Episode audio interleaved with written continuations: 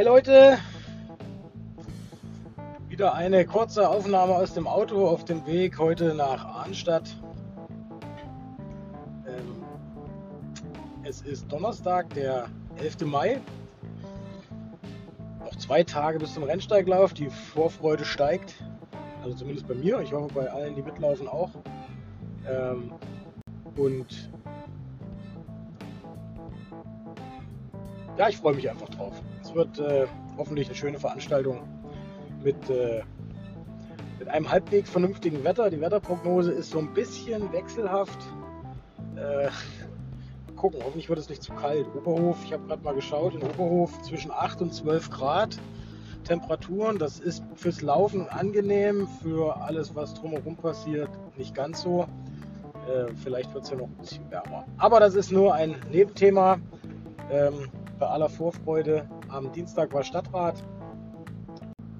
Die Tagesordnung war am Dienstag ja nicht ganz so lang, aber dafür haben wir trotzdem relativ lange gebraucht. Ich glaube, wir sind erst um halb neun oder so aus dem Stadtratssaal raus.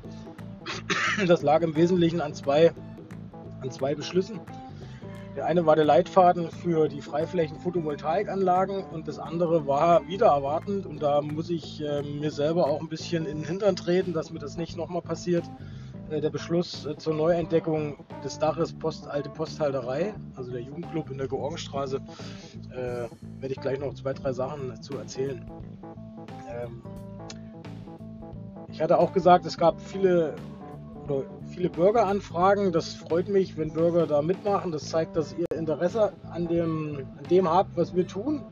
Wir tun das ja nicht für uns, sondern alles, was in der Kommunalpolitik passiert, und das muss man sich vielleicht immer mal vor Augen halten, machen wir ja für euch, also für eigentlich für uns alle. Ne? Die Kommunalpolitik organisiert das Leben vor Ort. Alles, wo der Bundes- und Landesgesetzgeber sozusagen keine Regelungen mehr getroffen hat, das müssen wir vor Ort ähm, festlegen, diskutieren, darüber streiten und da geht es halt eben auch häufig ums Geld. Ihr bekommt das gerade sicherlich in den Medien mit, die Diskussion über äh, die Flüchtlingsunterbringung und den ganzen Umgang mit der Flüchtlingsthematik und der Finanzierung, wo viel Geld bei den Kommunen ausgegeben wird für, das auch in gewisser Weise erstattet wird, aber es ist doch eine ganze ordentlicher Aufwand. Der, die Verantwortung dafür liegt verfassungsgemäß bei den Ländern. Das ist in unserem Grundgesetz so festgelegt. Äh, wir als Eisenach haben jetzt das Problem in Anführungsstrichen nicht mehr, weil wir das mit der, mit der Aufgabe der Kreisfreiheit an den Landkreis abgegeben haben. Das war doch auch für Eisenach eine nicht unerhebliche finanzielle Belastung. Insbesondere wenn es dann darum geht, Einrichtungen zu betreiben, also Unterkünfte und so weiter. Aber das nur am Rande. Also ich freue mich über, über viele Bürgeranfragen. Nutzt das bitte. Das zeigt, dass ihr Interesse an der an der Stadt habt, an den Projekten habt, an, an allem habt. Und ähm, es gibt da auch keine falschen Fragen. Fragt, was euch auf dem Herzen liegt. Es gibt halt die Einschränkung im Stadtrat selber, kann nur gefragt werden, was in der Angelegenheit des Stadtrates entschieden werden darf. Ähm, so Sachen wie zum Beispiel Alkoholverbotszonen, die jetzt auch in den letzten Tagen so ein bisschen thematisiert wurden, oder das Aufhängen von Überwachungskameras, beispielsweise in der Bahnhofstraße oder im Karthausgarten.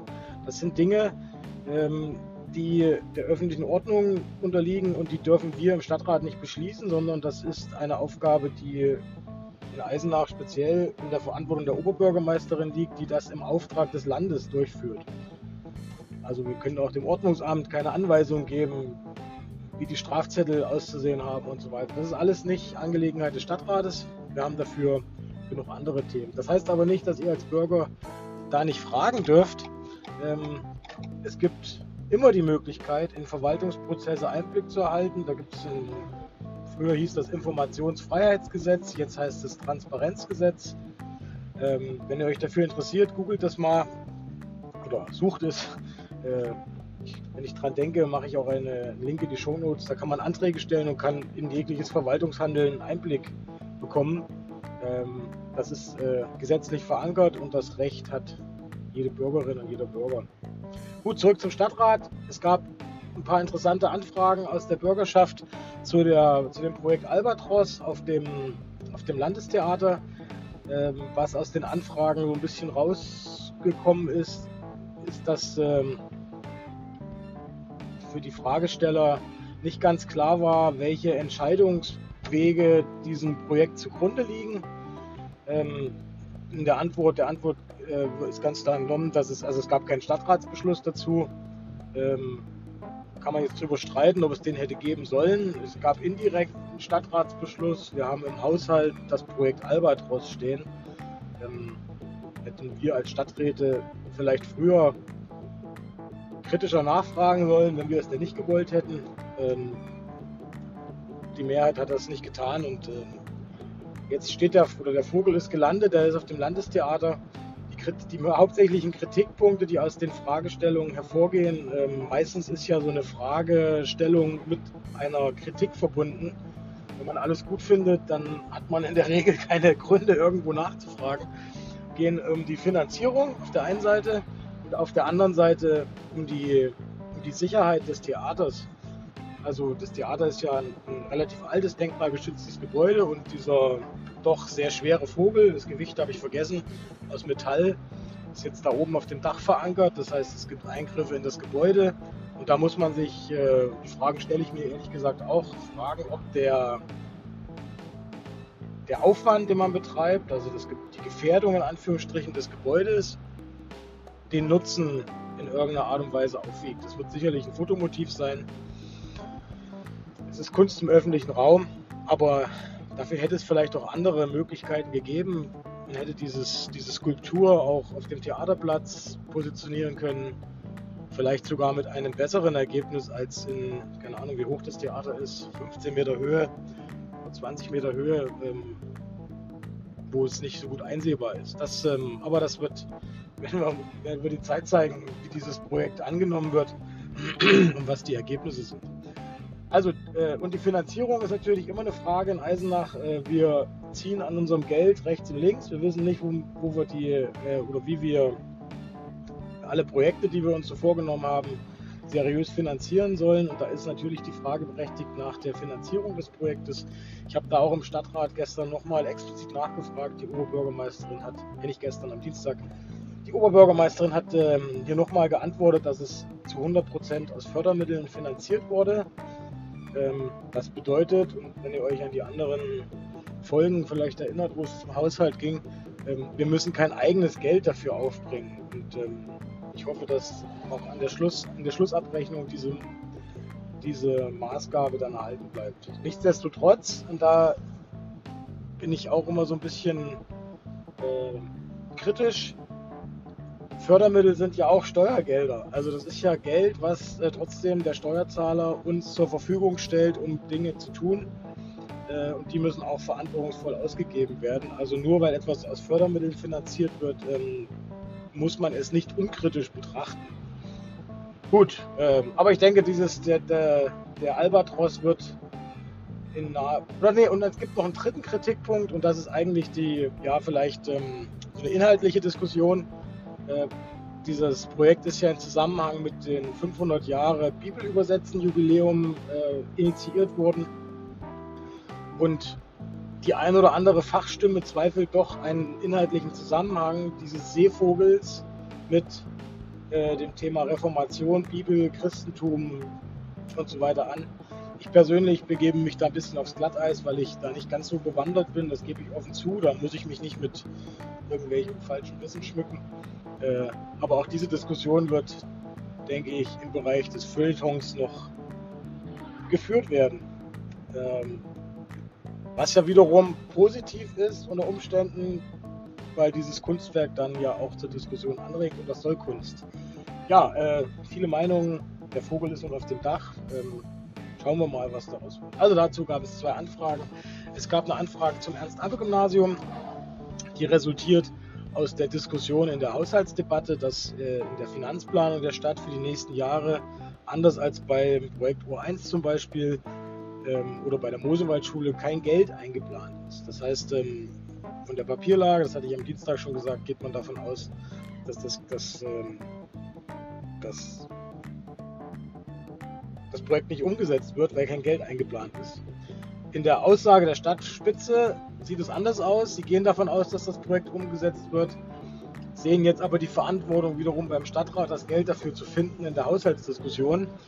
Ähm, ja, das äh, ähm, natürlich, wir werden da sicherlich versuchen, konstruktiv zusammenzuarbeiten, ähm, wohl wissend, dass mit dem in der letzten Folge beschriebenen, insbesondere Tarifabschluss im öffentlichen Dienst, da nicht mehr viel Luft ist, um Geld von rechts nach links zu verschieben. Ja, und, äh, der Anfrage oder der Antwort auf die in der Anfrage wurde sinngemäß gefragt, wie realistisch ist es, dass das Ernst-Abbe-Gymnasium den Anbau erhält und äh, wie soll es finanziert werden, die Eigenmittel. Und das äh, ist, ist, beantwortet worden. Gesamtbaumaßnahme wird 8,5 Millionen Euro kosten. Die Stadtverwaltung geht davon aus, oder die Oberbürgermeisterin geht davon aus, dass in diesem Jahr noch die Planungen ausgeschrieben werden und man dann im nächsten Jahr in die Umsetzung gehen kann. Und die Förderquote, oder es werden 5,6 Millionen Euro circa gefördert. Das heißt, wir brauchen circa 2 Millionen Euro, 2,5 Millionen Euro an Eigenmitteln. Und äh, von diesen 2,5 haben wir 700.000 auf dem Konto liegen. Das ist schon wieder zu viele Zahlen. Ich will euch damit jetzt nicht langweilen. Das heißt, 1,8 Millionen Euro müssen wir in unserem Haushalt finden und bereitstellen. Also den die müssen wir erstmal erwirtschaften und dann in den Vermögenshaushalt transferieren und bereitstellen für das Ernst-Abbe-Gymnasium. Das wird eine herausfordernde Aufgabe. Und damit möchte ich mal überleiten zu den beiden Beschlüssen, die die Sitzung so ein bisschen in die Länge gezogen haben. Heute war es in der Presse zu lesen. Ähm, das Dach der alten Posthalterei soll neu eingedeckt werden oder muss neu eingedeckt werden. Äh, man hat Schäden entdeckt. Und hier bin ich äh, ein bisschen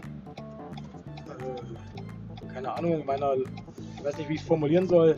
Äh, ja, ich kann es ganz einfach formulieren. Ich habe jetzt hier einen Fehler gemacht in der Vorbereitung der Sitzung. Ich habe diese, diese Beschlussvorlage äh, nicht konzentriert genug gelesen, beziehungsweise gar nicht gelesen. Das sollte eigentlich nicht passieren. Ich habe nur die Überschrift gelesen, äh, weil ich das für relativ unkritisch gehalten habe und weil auch ähm, in der, der, Diskussion in den Ausschüssen dazu keine, ähm, keine nichts, nichts gesagt wurde. Ähm, natürlich sind wir alle verantwortlich, uns gut einzulesen. Glücklicherweise hat äh, mein Fraktionskollege Michael ähm, dann doch nochmal konzentrierter reingeschaut vor der Sitzung und äh, das Problem ist hier nicht, dass das Dach gedeckt werden soll, sondern wo das Geld dafür herkommen soll. Und damit sind wir wieder beim Abbe-Gymnasium. Also es handelt sich hier bei so einer Maßnahme, wenn man so etwas ähm, kurzfristig Schäden entdeckt, die behoben werden müssen, um eine überplanmäßige Ausgabe. Das heißt, wir müssen 200.000 Euro ausgeben, die wir nicht eingeplant haben. Und die muss man irgendwo anders wegnehmen. Und jetzt steht in der Beschlussvorlage, dass diese 200.000 Euro aus dem äh, Topf des Ernst-Abbe-Gymnasiums für den Anbau genommen werden. Und spätestens hier ist der logische Bruch vorhanden. Ähm, ich habe eben erläutert, wir wissen nicht genau, wo wir das Geld hernehmen oder wo wir das Geld finden sollen für den Anbau. Gleichzeitig nehmen wir Geld aus dem Topf. Es ging dann hin und her, es gab eine Diskussion. Ähm, ich habe dann kurzfristig überlegt, wir könnten das Geld dann, wenn, wenn es denn möglich ist, Haushaltsausgabereste anzuzapfen. Also Gelder, die aus den letzten Jahren reserviert sind für Projekte, zweckgebunden sind, anzuzapfen. Da könnten wir ja auch den Karlsplatz nehmen. Da liegen 1,5 Millionen Euro, glaube ich, noch in Anführungsstrichen auf dem Konto. Weil, das ist in der Haushaltsdiskussion auch klar geworden, der Karlsplatz in der Priorität deutlich nach hinten gerückt ist. Es also ähm, in meiner Wahrnehmung und meines Wissens keine Maßnahmen näherer Zeit, keine größeren Baumaßnahmen im Bereich des Karlsplatzes geben wird. Dann habe ich vorgeschlagen, nehmt die 200.000 Euro dort raus. Ähm, in, in der ganzen Diskussion kam dann wieder auf, dürfen wir überhaupt diese Haushaltsausgabereste anzapfen? Das war in den letzten Jahren immer schon öfters mal Thema. Ähm, meine Meinung mittlerweile ist, wir dürfen es nicht, weil sie eben zweckgebunden übertragen wurden. Ich kann die nicht einfach nehmen für was anderes. Und äh, dann kam Michael nochmal mit einem Vorschlag, dass man doch einfach das Geld aus der sogenannten freien Rücklage nehmen kann. Freie Rücklage ist sozusagen frei verfügbares Geld, ähm, was wir sozusagen angespart haben. Kurzum, es gab kein Ergebnis. Ähm, das Dach muss trotzdem eingedeckt werden. Die Oberbürgermeisterin hat dann entschieden, den, den, den Beschlussvorschlag oder den, den, Beschlussvorschlag zurückzuziehen. Das heißt, er wird nicht zur Abstimmung gebracht und über eine, äh, über eine Eilentscheidung, die sie treffen darf, ähm, das Dach eindecken zu lassen. Diese, in dieser Eilentscheidung muss sie aber nachweisen, wo sie das Geld hernimmt. Das wird uns nächste Woche dann vorgelegt. Das heißt, das Dach in der Posthalterei wird gedeckt. Der eigentliche, eigentlich Skandal ist vielleicht das falsche Wort. Das eigentliche Problem ist an, diesem, an der ganzen Thematik, die jetzt so hochkocht, ähm, das Dach ist vor 20 Jahren erst gemacht worden. Und ähm, 20 Jahre Haltbarkeit für so ein Dach ist zu wenig. Und was ich jetzt erwarte, und da werde ich auch äh, selber nochmal nachhaken, vielleicht gelingt es auch, das vor Ort nochmal anzuschauen, ähm, wo da die Ursachen liegen. Weil sowas äh, mindestens, also was mindestens äh, die Folge sein muss, ähm, wenn man nicht sogar noch Ansprüche gegenüber ähm, den ausführenden Firmen erheben kann, wobei ich das eher, die Chancen hier eher für geringer achte, weil die Gewährleistungsfristen da wahrscheinlich abgelaufen sind. Ähm, das Mindeste, was man daraus lernen muss, ist, dass so etwas nicht wieder passiert. Also wir wollen zumindest wissen, warum dieser Schaden jetzt äh, so aufgetreten ist und was da das Problem ist. Ist das ein Materialfehler an den Dachziegeln?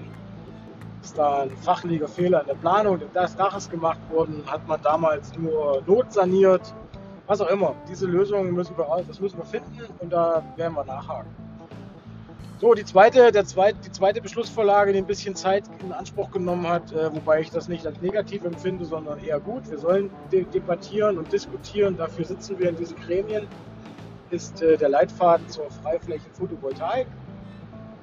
Das in der letzten Folge schon äh, euch erzählt. Dieser, dieser Leitfaden soll sozusagen äh, Planungsgrundlage, eine Art Selbstverpflichtung sein für uns, welche Flächen wir in Zukunft ähm, für Freiflächen Photovoltaik zur Verfügung stellen wollen. Das ist ja durchaus ein kritisches Thema. Ähm, auch hier der Blick in die heutige Tageszeitung zeigt die Argumente auf beiden Seiten. Wir haben einmal die Argumente der Landwirtschaft, die insbesondere durch die CDU-Fraktion vertreten wurden, ähm, dass wir, und da, da, sind wir uns eigentlich auch alle einig, keine wertvollen Ackerböden mit Photovoltaik zubauen wollen. Auf der anderen Seite gibt es mittlerweile Möglichkeiten, Acker, Ackerflächen mit Photovoltaikanlagen zu bebauen und trotzdem noch eine, eine Agrarnutzung möglich zu machen. Das nennt sich Agri-Photovoltaik. Das ist ähm, heute auch in der Tageszeitung zu lesen. Die Stadt Vera-Sultal plant gerade oder ist dabei, auf einer kommunalen Fläche eine solche Anlage zu installieren. Und hier gehen äh, so ein bisschen die Meinungen auseinander und das war auch das Problem, was dann die Sitzung in die Länge gezogen hat.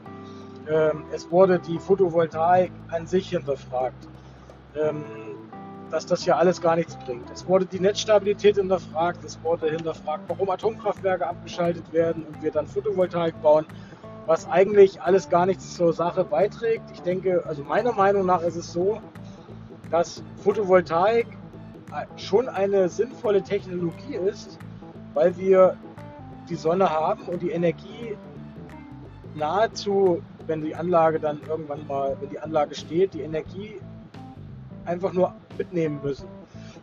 Sicherlich kostet das auch alles Geld und die Hersteller dieser Anlagen wollen Geld verdienen und so weiter. Die Technologien werden besser, aber wir können uns dem nicht verschließen. Ja? Das heißt aber genauso, dass wir das auf Dächern in der Stadt machen müssen, äh, aber wenn ich effektiv eine große Anlage irgendwo installieren kann. Und das habt ihr vielleicht auch den Medien entnommen in den letzten Wochen.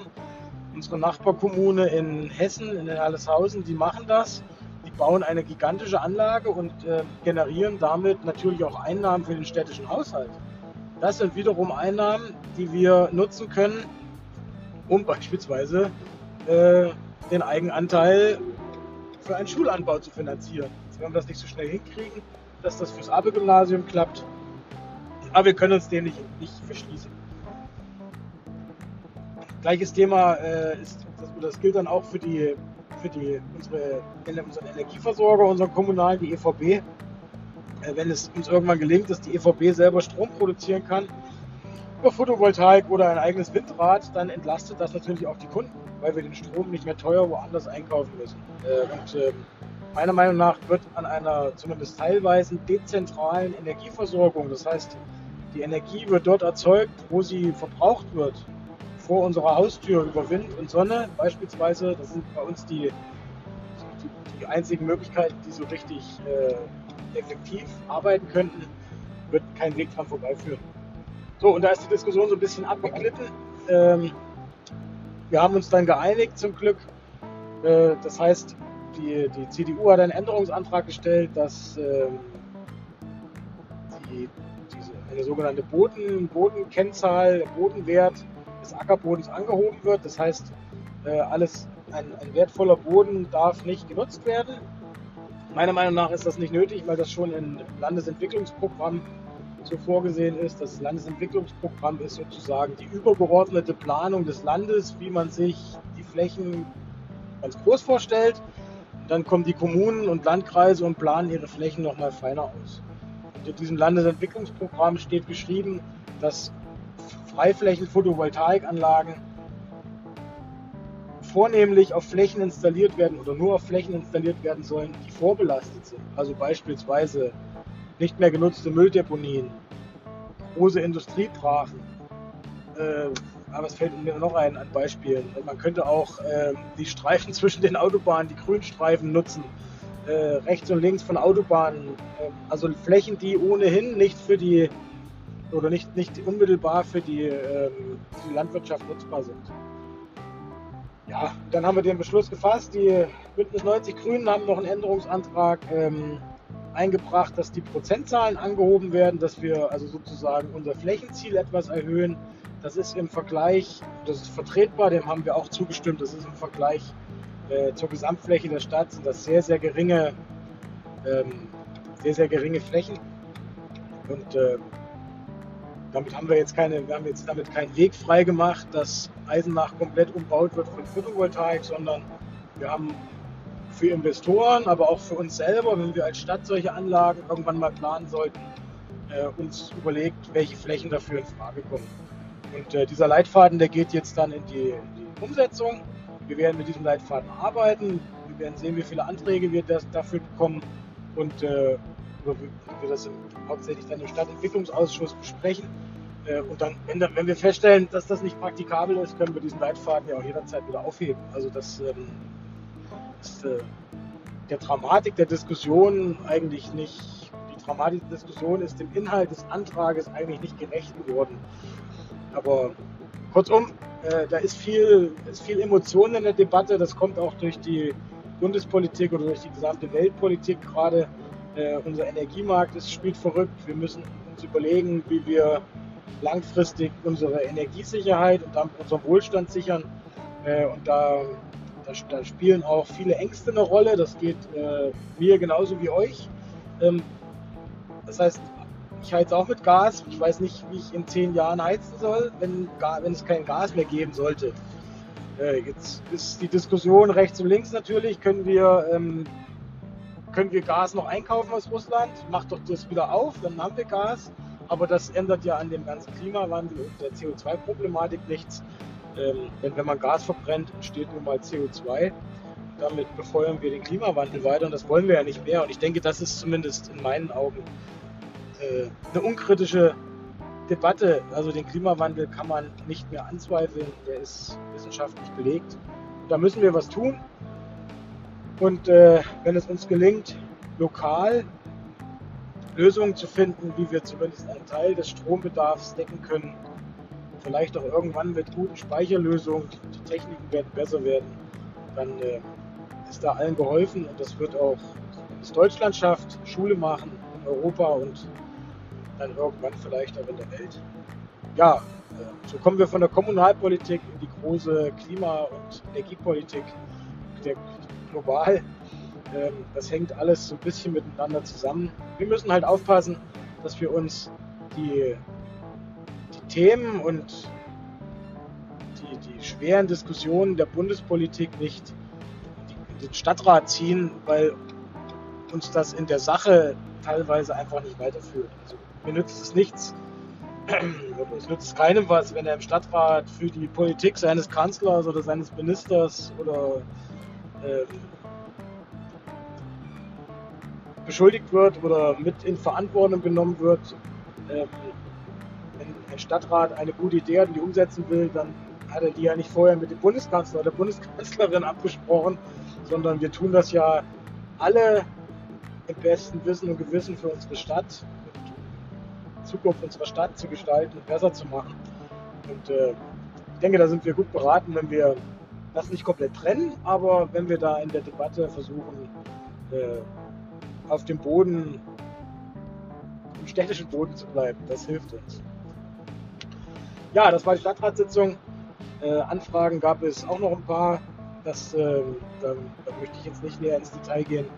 Die nächste Sitzungsperiode steht schon an. Wir haben jetzt einen relativ kurzen Step bis zur nächsten Sitzung. Nächste Woche ist schon wieder die Benehmssitzung des Hauptausschusses, wo die Tagesordnung für den nächsten Stadtrat, der, glaube ich, Anfang Juni, ich glaube am 6. oder 9. Juni findet der nächste Stadtrat statt. Ich habe gerade keinen Kalender zur Hand.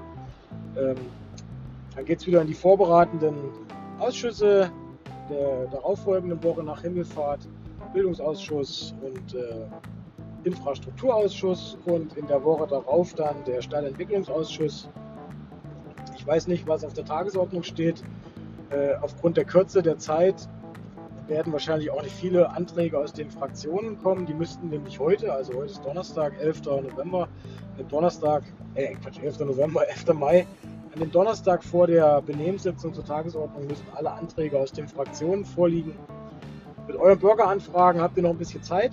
Bis übernächste Woche Montag äh, könnt ihr noch die, Anfragen stellen, also immer 14 Arbeitstage vor der Sitzung. Tut das. Und gucken wir mal, was der nächste Stadtrat für uns bereithält. Was nächste Woche noch auf der Agenda steht am Mittwoch vor dem verlängerten Himmelfahrtswochenende. Ich hoffe für euch verlängerten Wochenende. Viele müssen ja an dem Freitag auch arbeiten ist die nächste oder die erste Sitzung der AG Haushalt für das Jahr 2024 und das freut mich ganz besonders, dass es uns gelungen ist und da haben wir uns massiv für eingesetzt aus, aus dem Reihen der Stadträte, dass wir endlich es schaffen, frühzeitig in die Diskussion über den Haushalt zu kommen. Nicht erst äh, vor, nach der Sommerpause im Herbst, im Winter, im Dezember anfangen, darüber zu diskutieren, sondern wenn wir es jetzt schaffen, die Weichen zu stellen, ähm, der Stadtverwaltung sozusagen die Leitplanken aus Stadtratssicht mitzugeben, dann schaffen wir es vielleicht auch endlich mal im Dezember einen Haushalt für das Folgejahr zu beschließen, pünktlich, so wie es der Gesetzgeber auch fordert, in das nächste Haushaltsjahr zu starten. Was nächsten Mittwoch wahrscheinlich großes Thema sein wird, ist, wie wollen wir das alles bezahlen, was wir uns so vorgenommen haben. Also in meiner, in meiner Wahrnehmung, was ich jetzt aus den Zahlen gesehen habe, treffen leider viele unserer Kritikpunkte aus der Haushaltsberatung 2023 zu. Wir haben den erhöhten Tarifabschluss, den wir finanzieren müssen. Ähm, gleichzeitig weiß ich noch, oder müssen wir gucken, wie die Steuereinnahmen, heute wird auch die Steuerschätzung, die aktuellste im Bund vorgelegt, die sich dann ja auch nach unten abbildet bis hin zu uns müssen wir gucken, was an Steuerschätzungen rauskommt. Das heißt, auf Basis dieser Steuerschätzung legen wir oder werden die Einnahmen für das nächste Jahr festgelegt. Und das kann schon über Wohl und Wehe des Haushalts entscheiden. Also angenommen, man hat einen, einen, einen, einen Einbruch bei der Gewerbesteuer zu verzeichnen, dann haben wir ein massives Problem. Wollen wir mal nicht hoffen, dass es so kommt. Ähm, da kann ich euch dann aber in der nächsten Woche ein bisschen mehr erzählen, oder wenn die Sitzungen in der nächsten Woche rum sind, ein bisschen mehr erzählen zu, wie sich das äh, dann für das nächste Jahr gestaltet. Aber die großen Maßnahmen, die wir oder die, die der Stadtrat sich und die Stadtverwaltung vorgenommen haben, das Projekt O1, was in meinen Augen nach wie vor in dem Finanzierungskonzept auf relativ tönernen Füßen steht, ähm, soll in die Umsetzung gehen. Das wurde im Stadtrat auch mitgeteilt. Die Planungen werden ausgeschrieben. Das heißt, ähm, da wird es dann hoffentlich irgendwann ernst, ähm, wenn, es, wenn es in die Umsetzung geht. aber wir müssen das auch bezahlen können. Für mich persönlich steht ganz klar fest, ich werde dieses Projekt nur unterstützen, wenn wir unseren städtischen Haushalt damit nicht äh, über die Maßen in Gefahr bringen. Also was überhaupt nichts passieren darf, ist, dass wir ähm, wichtige Dinge der, der, der jetzt mal Grundsicherung des täglichen Lebens, Schulen, öffentlichen Personennahverkehr, wenn wir da Probleme bekommen und unseren Haushalt nicht schließen können, weil wir dieses Mammutprojekt weitertreiben, da müssen wir uns ernsthaft in die Augen schauen und überlegen. Und da fehlt mir in der ganzen Diskussion von Anfang an die rote Linie. Die, ist, die gab es zwar, aber die wurde immer wieder verschoben. Wir müssen jetzt gucken, wo wir, äh, wenn die Planungen jetzt ausgeschrieben sind, wo wir im nächsten Jahr landen. Dann muss vielleicht mit den Fördermittelgebern nochmal nachverhandelt werden, wobei ich nicht erwarte, dass wir da noch wesentlich mehr Geld bekommen können. Das, was uns dazu gesagt wurde, ist schon eine ganze Menge. Äh, ja, aber es wäre unredlich, das nicht zu sagen, dass es so ist. Wir, wir stehen vor diesem Problem. Der Stadtrat hat beschlossen, das ähm, Projekt in den städtischen Haushalt zurückzuholen. Und ähm, jetzt müssen wir gucken, wie wir es bezahlen, ohne andere Dinge nicht mehr bezahlen zu können. Das äh, darf auch im kulturellen Bereich. Wir können nicht unser Kulturleben abschreiben, ähm, nur weil, nicht nur, das, ist, das, das hört sich immer so an, das ist kein Abwägen, aber es muss alles funktionieren. Und das werden wir in der nächsten Woche, denke ich, ausgiebig diskutieren in der AG Haushalt. Die waren im letzten, beim letzten Mal öffentlich. Ich weiß nicht, ob, äh, ob sie diesmal auch öffentlich eingeladen oder ob öffentlich eingeladen wird zu dieser AG Haushalt. Das versuche ich aber noch mal rauszufinden. Äh, wenn, dann werdet ihr das im Newsletter der Stadtverwaltung oder im, äh, in der Zeitung in den nächsten Tagen lesen, ähm, wann und wo diese Sitzung stattfinden wird. Ja, damit äh, bin ich am Ende des Updates nach der Stadtratssitzung. Ähm, ich habe es eingangs gesagt, noch zwei Tage vor dem Rennsteiglauf. Ich bin ordentlich nervös. Ich, gehe an, ich werde meinen ersten Supermarathon probieren. Ähm, ich glaube, das wird schon funktionieren. Äh, man darf, man muss da ja entsprechend das Tempo anpassen und auch zwischendurch mal gehen. Ähm, der Holger hatte in der letzten Sendung ja das, den Spruch auch nochmal gesagt, äh, gehen oder laufen, bis es nicht mehr geht, dann gehen, bis es nicht mehr läuft. Das heißt, äh, in Summe sind zwölf Stunden Zeit für 74 Kilometer. Das muss irgendwie machbar sein und äh, ich werde euch von meinen Erlebnissen auf der Strecke berichten. Vielleicht auch mit anderen Läufern. Mal gucken, vielleicht machen wir doch mal eine, eine extra Folge dazu. Ohne Politik, nur mit Sport was ja auch interessant ist. Großen Dank möchte ich an dieser Stelle nochmal aussprechen an alle, die sich engagieren für und um diesen Lauf. Es ist immer ist der größte Crosslauf Europas, das muss man sich vor Augen halten. Ähm, ich glaube, über 30 Vereine, Sportvereine unterstützen ehrenamtlich an der Strecke, an den Startorten, im Zielbereich dieses Event. Das heißt, jeder auf diesen 72 Kilometern zum Beispiel haben wir circa alle sieben Kilometer eine Verpflegungsstelle, die von einem Sportverein im Ehrenamt betrieben wird. Das heißt, äh, in Eisenach macht das beispielsweise der SV Wattburgstadt, der organisiert den gesamten Startbereich, die Klosparty und so weiter mit, mit einem enormen Personalaufwand und Zeitaufwand. Da gilt es einfach mal Danke zu sagen. Ihr macht das alle ganz wunderbar. Ähm, wir als Läufer als Läuferinnen und Läufer, wir können davon, wir profitieren davon, sind unterwegs gut aufgehoben, gut verpflegt. Äh, vielen Dank dafür. In diesem Sinne wünsche ich allen Läuferinnen und Läufern guten Lauf, gute Beine, habt viel Spaß. Allen anderen vielleicht an der Strecke beim Applaudieren ähm, viel Spaß, ein schönes Wochenende, dann ab morgen und äh, bleibt gesund, macht was draus, bis bald. you